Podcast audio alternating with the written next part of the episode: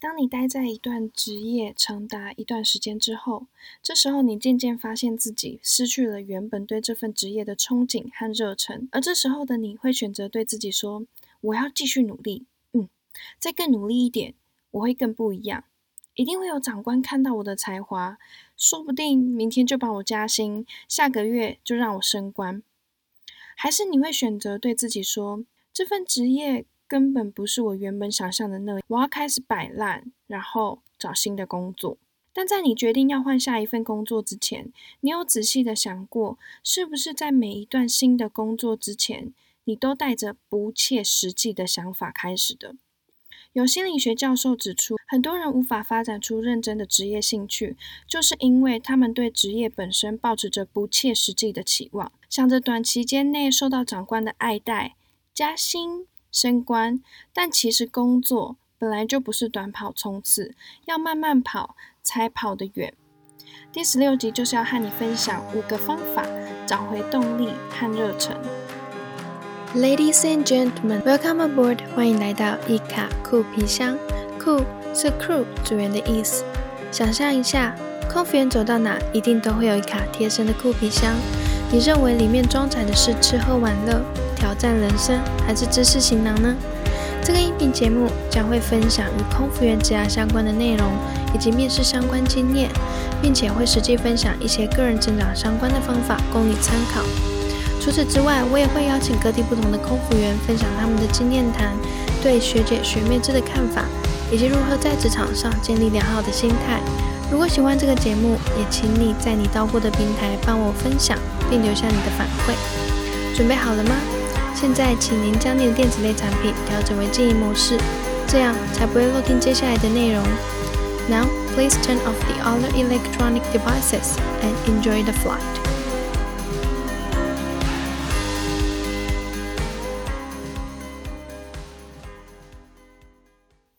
疫情还没开始之前，有亲戚问我一个问题：你每天这么忙，全世界飞来飞去，为什么你从来不觉得累？还是？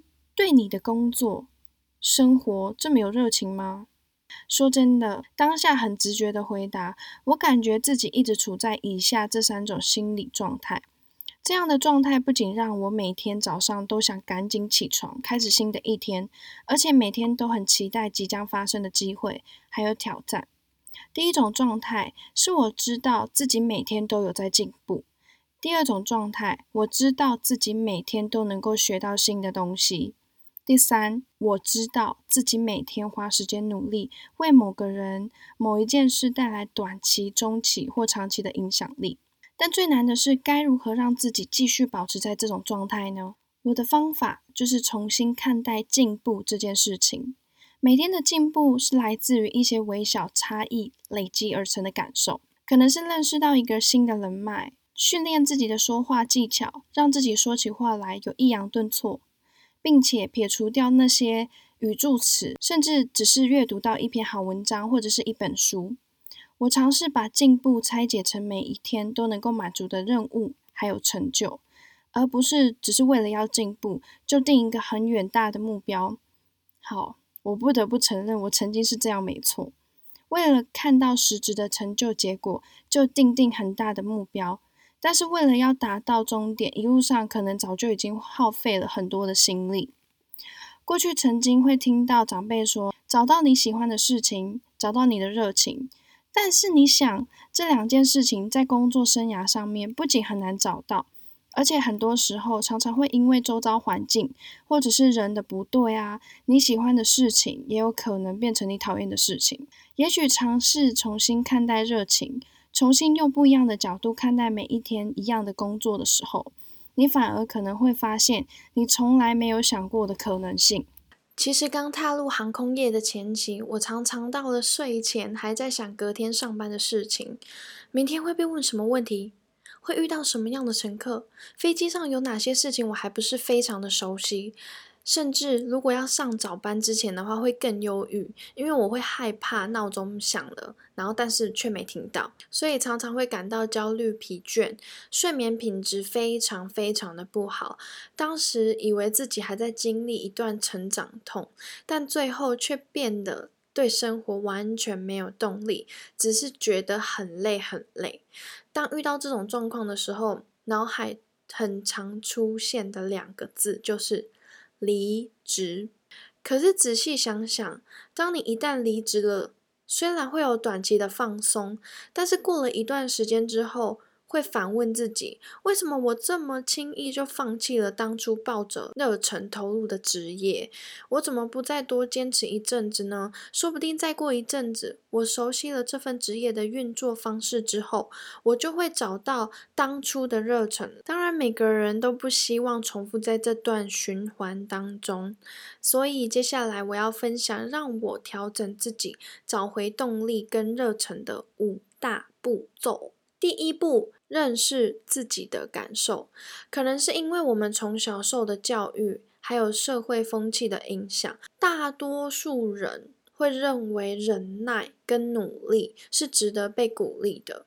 如果有什么困难，也应该要咬牙撑过去，才会出头天。我觉得这样子的练习，一方面能够帮助我们专心克服困境。但是换另一方面想，也会让我们不容易去认同自己的负面情绪，还有低潮期，常常会忽略这些的问题。根据我在网络上查到的定义，职业倦怠的症状通常是觉得疲倦、没有动力、容易焦虑、失眠，或者是胃口不佳、免疫力下降。常常头痛、生病等等，你可以稍微检视一下自己有没有上述这些情形。这集音频的底下，我有放上衡量职业倦怠的自我评量问卷，大家可以先借由这些问题来了解自己是不是有职业倦怠的状况，以及对于目前的职业带给你的压力程度到底有多大。在这一个步骤当中，你可以除了认识你自己之外，也要了解这些情绪是值得被照顾的。你想？毕竟我们都只是人，不是机器。工作也只是人生的一部分，不是全部。当被设定的期待或者是目标已经超出了自己的能力太多太多的时候，原本健康的挑战也会变成过度的压力，反过来阻碍自己的职涯跟进步。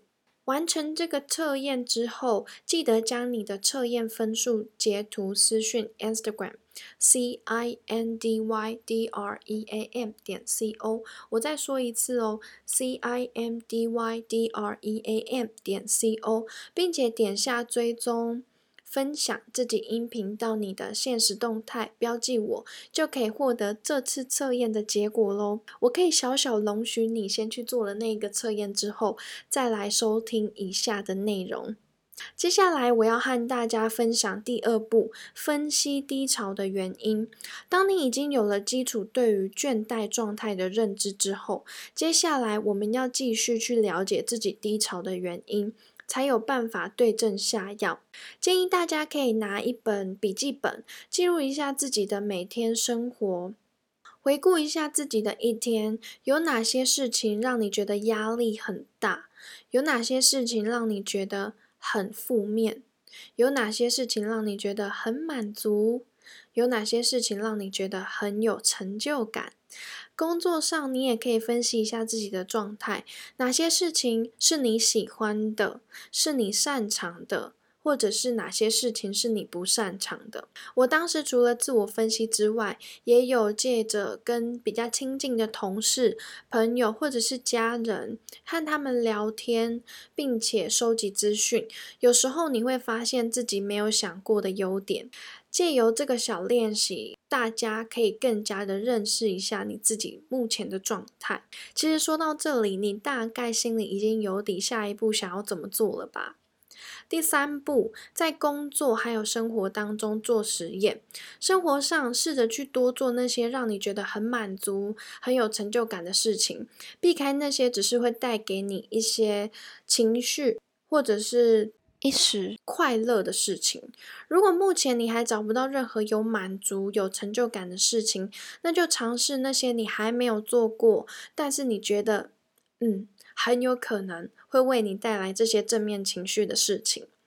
这些事情其实可以很微小，我分享几个我自己的例子。其实我发现，我上班的时候，常常只要和那些积极正向的学姐相处的时候，就会有一种感觉被激励的感觉。因此，我会决定每一次花个五分钟晃过去他们的附近，看一看他们在做什么。实验结果。非常的成功，在繁忙的工作环境当中，当你觉得压力很大、很累的时候，这个时候和那些富有同理心的学姐们聊天，你会觉得非常的舒压，而且过程当中你又可以学到很多的东西，像是如何在职场上保持飞行的热忱，这些都是透过聊天获得的经验累积。另外，我还做了很多大大小小的实验。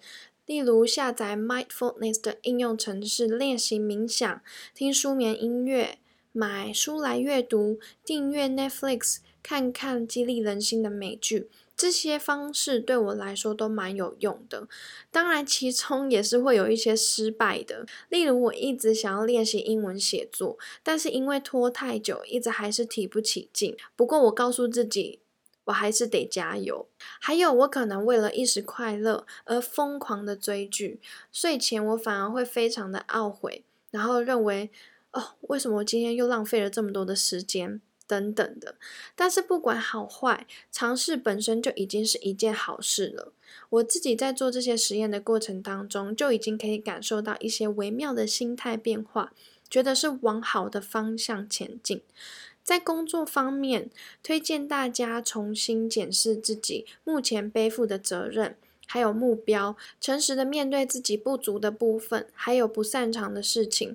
如果做起来很吃力，你可以寻求团队或主管协助，或者去寻找学习资源。如果责任跟目标超过了目前团队可以负荷的，你也可以好好的和主管。坐下来喝杯咖啡，沟通沟通一下。我觉得能力不足并不是一件非常可耻的事情。每个人都会有擅长、不擅长的地方，适当的请求协助是很 OK 的。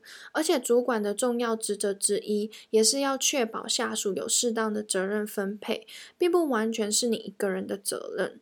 如果目标跟责任都很合理，但是工作的内容太高了，觉得好像每天忙得团团转，快要崩溃。有一个简单的小 paper，就是试着拿回自己的时间。例如，你每一周选一天不要开会，或者是把午餐的时间先画好，不要让别人安插会议。这个时候，好好的吃饭、睡觉，是你心理健康的第一步。甚至是在会议和会议之中留个五分钟休息，去装个水、泡杯咖啡都好。第四步，自我检测。做了实验之后，当然要来定时的回顾自己的状态。我个人觉得记录心情是最好的方法。像是写日记啊、发废文都可以，或者我之前有推荐朋友，你可以试着用手机记录下此刻的心情。第一，你可以感受到有人在倾听你内心的声音；第二，你可以将你内心的压力释放出来，看看什么样的方法最适合你，尽量多方面的尝试。如果你心里已经有了职涯目标，或者是嗯，我想要成为这样的人。的明确想象，也可以思考看看目前的状态是不是有帮助你靠近你的目标了。如果没有目标也没关系，只要你自己觉得有变好，那就够了。如果你在目前的生活跟工作环境当中也做了很多的实验，但是你觉得好像没有改善。有可能你就必须要静下心来想一想，要做更大规模的实验，像是搬家、换工作等等改变环境等级的实验。第五步，继续保持，最后就是继续保持这些好习惯。我曾经有听过这么一说：如果你想要提早下班，并不是一直跟自己说我要提早下班，我要提早下班。就会成真。更好的方法是在下班之后，你要找到自己说什么都会想要去做的事情，那么你就会不知不觉的提早下班了。这大概就是所谓的生活重心吧。规律的生活真的说起来很简单，但是做起来很难。我自己尝试到现在蛮有效的方法，就是设定自己的闭馆音乐。我在手机铃声上设定了每天晚上十一点半自动播放助眠轻音乐。听到音乐，我就尽量要结束手边的事情，躺在床上耍废，准备睡觉。我尝试了一个半月，虽然我到现在还是没有办法天天准时这样做，但至少每一天我还是被这个睡前的音乐不离不弃的提醒着，继续加油。最后，当然就是要再帮你们稍微复习一次这五步骤。第一步骤呢，认识自己的感受。你可以透过测验，然后呢，将你完成测验的分数截图私讯 Instagram，并且点下追踪，分享自己音频到你的现实动态，标记我，你就可以获得这次测验的结果喽。第二步。分析低潮的原因，你可以拿个笔记本记录一下自己的每日生活。你压力很大吗？是不是很负面了？那有没有什么事情让你觉得很满足、很有成就感？都透过文字把它写下来。写完之后，你会发现这些回顾文字的过程当中，你会发现很多你原本想象不到的答案。第三步，在工作和生活中做实验。你可以在生活当中尽量多找一些正向积极的人，让你在工作之余也能够获得他们的正能量，感觉有被激励的感觉。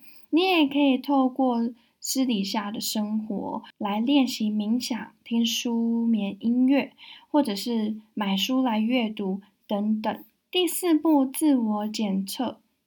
以上你都做完之后呢，你其实有的时候也可以回顾一下自己的状态，记录一下你的心情最好的时候。你可以透过写日记、发废文，或者是把你现在的声音录进手机里面。但是你发现这些方法都没有效的时候，你就应该要静下心来思考一下，你是不是应该要转换职业。